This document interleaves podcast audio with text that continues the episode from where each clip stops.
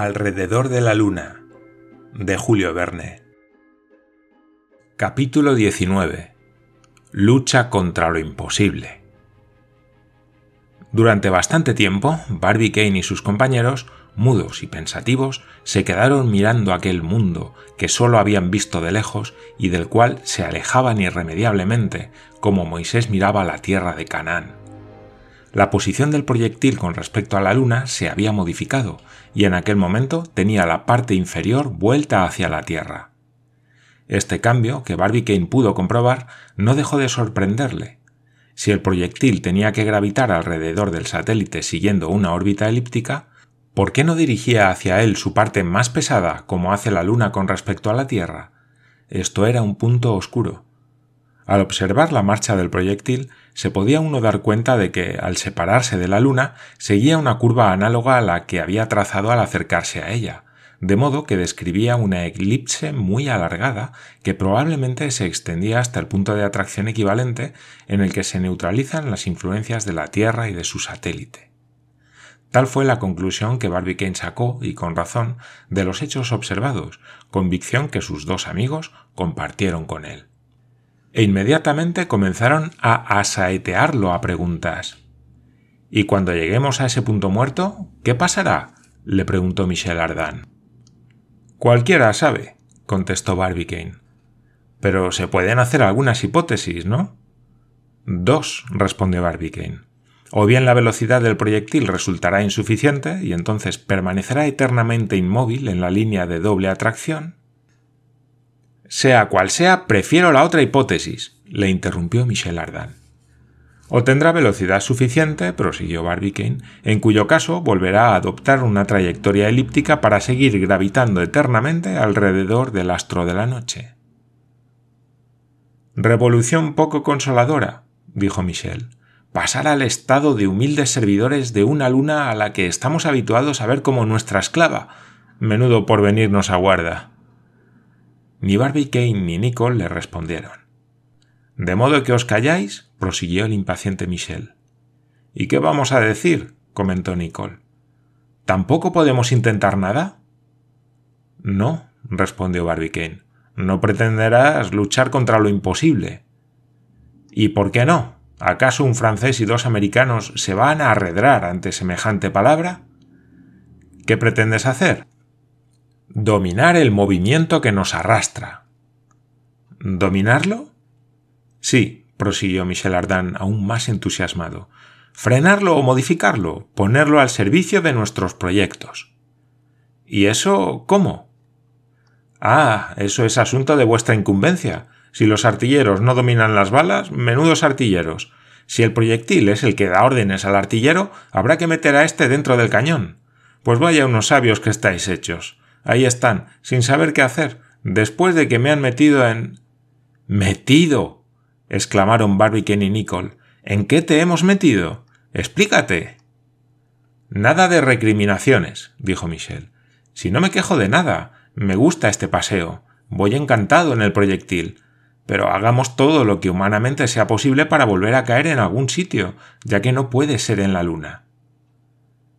¿Qué más quisiéramos nosotros, querido Michel? respondió Barbicane. Pero carecemos de medios. ¿No podríamos modificar la trayectoria del proyectil? No. ¿Ni disminuir su velocidad? No. ¿Ni siquiera soltando lastre como se hace con un barco cuando lleva demasiada carga? ¿Quieres que te tiremos? preguntó Nicole. No llevamos lastre a bordo, y además tengo la impresión de que si aligeráramos el peso del proyectil, se movería más deprisa. Menos deprisa, dijo Michel. Más deprisa, replicó Nicole. Ni más deprisa ni menos deprisa, intervino Barbicane para poner a sus dos amigos de acuerdo, porque flotamos en el vacío, de modo que no influye el peso específico. Muy bien, exclamó Michel Ardan en tono decidido. Entonces no nos queda más remedio que hacer una cosa. ¿Cuál? Almorzar, respondió imperturbable el francés, que siempre echaba mano de esta solución en las circunstancias más difíciles. Efectivamente, ya que esta operación no iba a influir para nada en la dirección del proyectil, podía acometerla sin inconveniente alguno, e incluso con éxito desde el punto de vista del estómago. La verdad es que el bueno de Michel tenía unas ideas estupendas. La cosa es que desayunaron a las dos de la madrugada, pero la hora les daba igual. Michel sirvió el menú habitual, que se coronó con una deliciosa botella sacada de su bodega secreta. Si a pesar de ella no se les ocurría ninguna idea, es que el Chambertin de 1863 servía para poco. En cuanto terminaron de comer, se reanudaron las observaciones. Alrededor del proyectil y a una distancia invariable del mismo se mantenían los objetos que habían tirado fuera. Ello significaba que el proyectil, en su movimiento de traslación alrededor de la Luna, no había atravesado atmósfera alguna, pues en caso contrario el peso específico de aquellos objetos hubiera modificado la marcha relativa de los mismos. Del lado del esferoide terrestre no había nada que ver. La Tierra no tenía más que un día, ya que era nueva desde la medianoche del día anterior, y tenían que transcurrir dos días antes de que su creciente, liberado de los rayos solares, pudiera servir de reloj a los selenitas, ya que en su movimiento de rotación cada uno de sus puntos vuelve a pasar siempre 24 horas después por el mismo meridiano de la Luna. Del lado de la Luna el espectáculo era diferente. El astro brillaba con todo su esplendor, en medio de innumerables constelaciones cuyos rayos no eran capaces de empañar su pureza. En el disco las llanuras habían adquirido ya ese tono oscuro que se observa desde la Tierra. El resto del nimbo se veía resplandeciente, y en medio de aquel resplandor general Tico seguía destacándose como un sol. Barbicane no tenía ninguna manera de calcular la velocidad del proyectil, pero la razón le inducía a creer que dicha velocidad tenía que disminuir de manera uniforme, según las leyes de la mecánica racional. Y efectivamente, si se admitía que el proyectil describía una órbita alrededor de la Luna, dicha órbita habría de ser necesariamente elíptica. La ciencia nos demuestra que esto es lo que sucede, Ningún cuerpo móvil que circule alrededor de un cuerpo que ejerza cierta atracción deja de someterse a esta ley.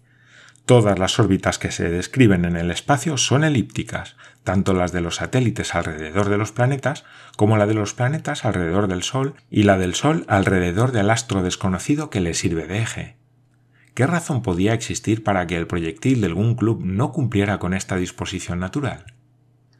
Resulta que en las órbitas elípticas el cuerpo que ejerce atracción ocupa siempre uno de los focos de la elipse, de tal modo que el satélite se encuentra en determinado momento en el punto más próximo y en otro momento en el punto más alejado del astro alrededor del cual gravita.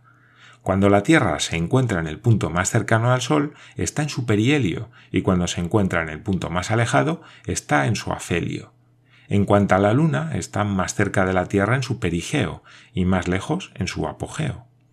Para utilizar términos análogos que pasarán a enriquecer la lengua de los astrónomos, tendremos que decir que si el proyectil continúa siendo un satélite de la Luna, se encontrará en su aposelenio cuando esté en su punto más alejado y en su periselenio cuando se encuentre en su punto más cercano. En este último caso, el proyectil deberá alcanzar su velocidad máxima. En el primer caso, su velocidad mínima. Sin duda alguna se dirigía hacia su punto aposelenítico, y Barbicane tenía razón cuando pensaba que su velocidad iría disminuyendo hasta alcanzar dicho punto y luego aumentaría poco a poco a medida que fuera acercándose a la Luna. Incluso podía darse el caso de que dicha velocidad llegara a ser nula si dicho punto se confundía con el de atracción equivalente. Barbicane analizaba las consecuencias de todas estas situaciones, tratando de sacarles partido, cuando de repente le interrumpió un grito de Michel Ardan que dijo Pardiez, mira que somos tontos de remate. No te digo que no, respondió Barbicane, pero explícame por qué. Porque tenemos un método muy sencillo para retrasar esa dichosa velocidad que nos aleja de la Luna, y no lo estamos utilizando. ¿A qué método te refieres? A utilizar la fuerza de retroceso que nos pueden facilitar los cohetes. Claro, dijo Nicole. La verdad es que todavía no hemos utilizado esa fuerza, respondió Barbicane, pero ya la utilizaremos. ¿Cuándo? preguntó Michel. Cuando sea el momento oportuno. Tened en cuenta, amigos míos, que en la posición que ocupa el proyectil posición todavía oblicua con respecto al disco lunar, se podría dar el caso de que los cohetes, al modificar su dirección, lo alejaran de la Luna en lugar de acercarlo a ella. Y supongo que lo que pretendéis es llegar a la Luna, ¿no? Claro, respondió Michel. Pues veréis, por una influencia inexplicable, la parte inferior del proyectil tiende a dirigirse hacia la Tierra. Es probable que cuando lleguemos al punto de atracción equivalente, la parte superior, cónica, se oriente exactamente hacia la Luna. Es de suponer que en ese momento su velocidad se anula. En ese momento es cuando debemos entrar en acción y con el impulso de los cohetes tal vez consigamos caer directamente sobre la superficie del disco lunar. ¡Bravo! exclamó Michel. Cosa que no hicimos, que no podíamos hacer, cuando pasamos la primera vez por el punto muerto, porque el proyectil tenía entonces todavía demasiada velocidad. Bien razonado, intervino Nicole. Así que aguardaremos con paciencia, prosiguió Barbicane. Pongamos todas las bazas a nuestro favor y, tras habernos desesperado tanto, empiezo a creer que alcanzaremos nuestra meta. Esta conclusión provocó una serie de hip hip hurras por parte de Michel Ardan, y ni uno solo de aquellos audaces locos se acordaba de que ellos mismos habían llegado a la conclusión de que no, la luna no estaba habitada. No, probablemente la luna no era habitable, y sin embargo iban a tratar por todos los medios de llegar a ella. Solo quedaba por resolver una cuestión exactamente en qué momento llegaría el proyectil al punto de atracción equivalente en el que los viajeros se jugarían el todo por el todo. Para calcular ese momento, segundo arriba o abajo, Barbicane no tenía más que consultar las notas que había tomado durante el viaje e ir marcando las diferentes alturas según los paralelos lunares, ya que el tiempo necesario para recorrer la distancia entre el punto muerto y el polo sur debería ser igual a la distancia que separaba el polo norte del punto muerto. Como había anotado meticulosamente las horas transcurridas, podía calcularlo fácilmente. Barbicane llegó a la conclusión de que el proyectil alcanzaría dicho punto a la una de la madrugada de la noche del 7 al 8 de diciembre. En aquel momento eran las 3 de la madrugada de la noche del 6 al 7 de diciembre, de modo que si nada alteraba su marcha, el proyectil llegaría al punto deseado al cabo de 22 horas. En principio, se habían dispuesto los cohetes para que aminoraran la caída del proyectil sobre la Luna, pero ahora aquellos valientes los iban a utilizar para provocar el efecto exactamente contrario. En cualquier caso, los tenían preparados y no había más que aguardar al momento oportuno para dispararlos. Ya que no tenemos nada que hacer, dijo Nicole, voy a proponerles una cosa. ¿Cuál? preguntó Barbicane. Echarnos a dormir. Pero bueno, exclamó Michel Ardan. Hace cuarenta horas que no pegamos ojo, insistió Nicole. Unas horitas de sueño servirán para que reparemos fuerzas. Ni hablar, replicó Michel. Bueno, prosiguió Nicole, allá cada cual. Yo me voy a dormir. Y tumbándose sobre un diván, Nicole no tardó en empezar a resoplar como una bala del 48. Este Nicole es la mar de sensato, dijo al poco tiempo Barbicane. Yo voy a hacer lo mismo y al cabo de unos instantes sostenía con un bajo continuo el barítono del capitán. La verdad es que esta gente tan práctica tiene a veces unas ideas muy oportunas, dijo Michel Ardan cuando se vio solo. Y estirando sus largas piernas y con los brazos doblados por debajo de la cabeza, Michel se quedó a su vez dormido. Pero su sueño no podía ser ni duradero ni apacible.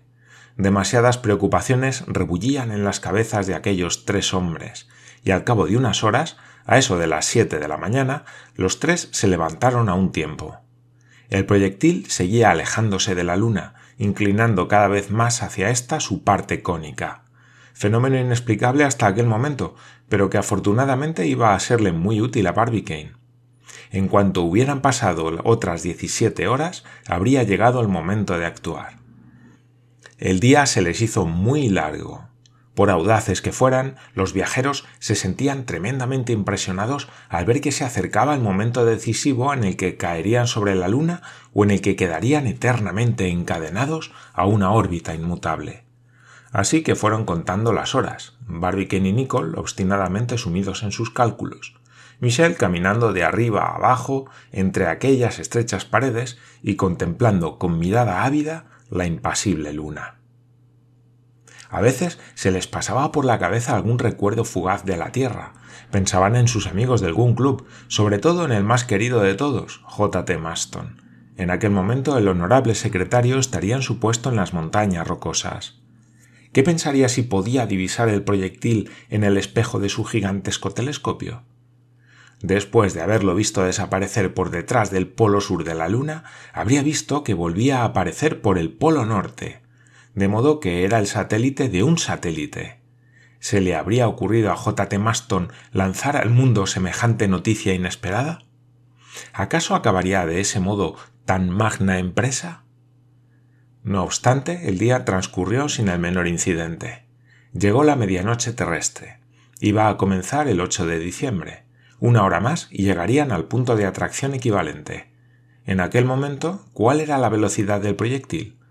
No podían calcularla, pero ningún error podía mancillar los cálculos de Barbicane. A la una de la madrugada la velocidad debía ser y sería nula. Además, otro fenómeno vendría a indicar la llegada del proyectil a la línea neutra. Al llegar a dicho punto se anularían ambas atracciones, la de la Tierra y la de la Luna, y por lo tanto los objetos dejarían de pesar. Este singular acontecimiento, que tanto había sorprendido a Barbicane y a sus compañeros en el viaje de ida, tenía que repetirse a la vuelta en idénticas condiciones.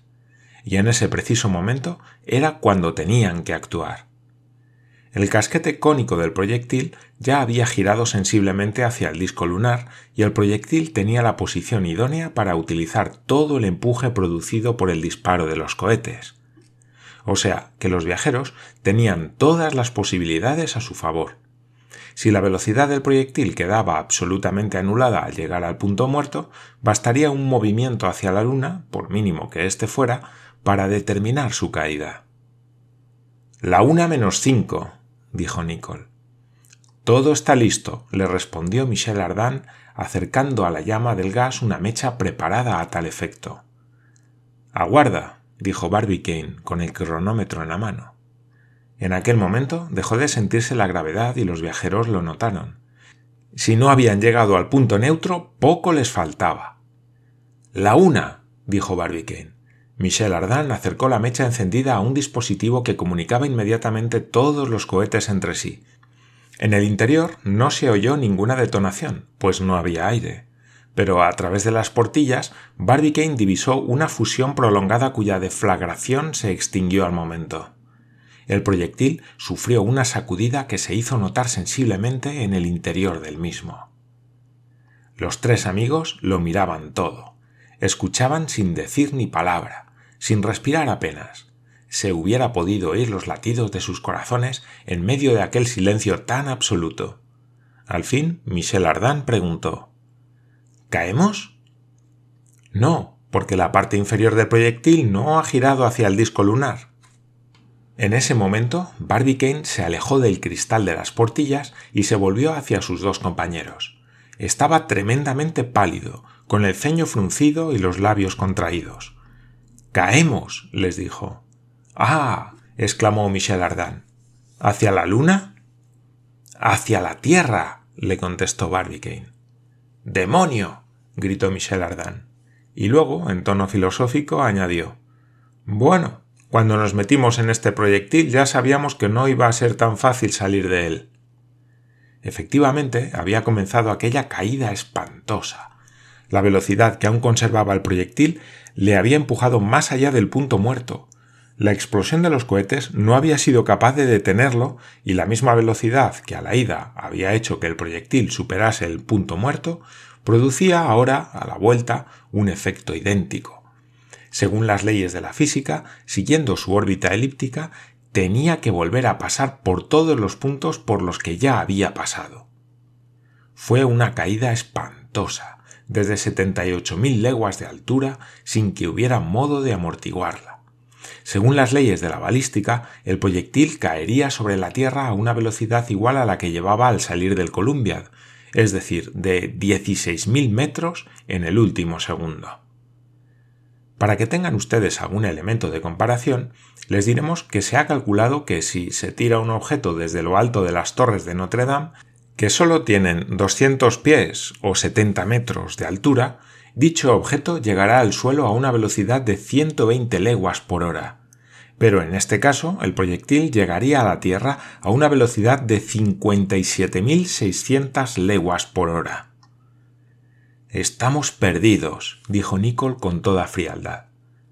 Bueno, pues si morimos, respondió Barbicane con una especie de fervor religioso, el resultado de nuestro viaje adquirirá proporciones magníficas.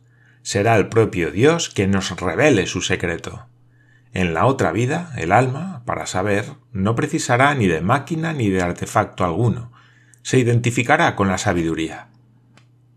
La verdad es que el otro mundo enterito puede que nos consuele de ese astro ínfimo que se llama luna, replicó Michel Ardan.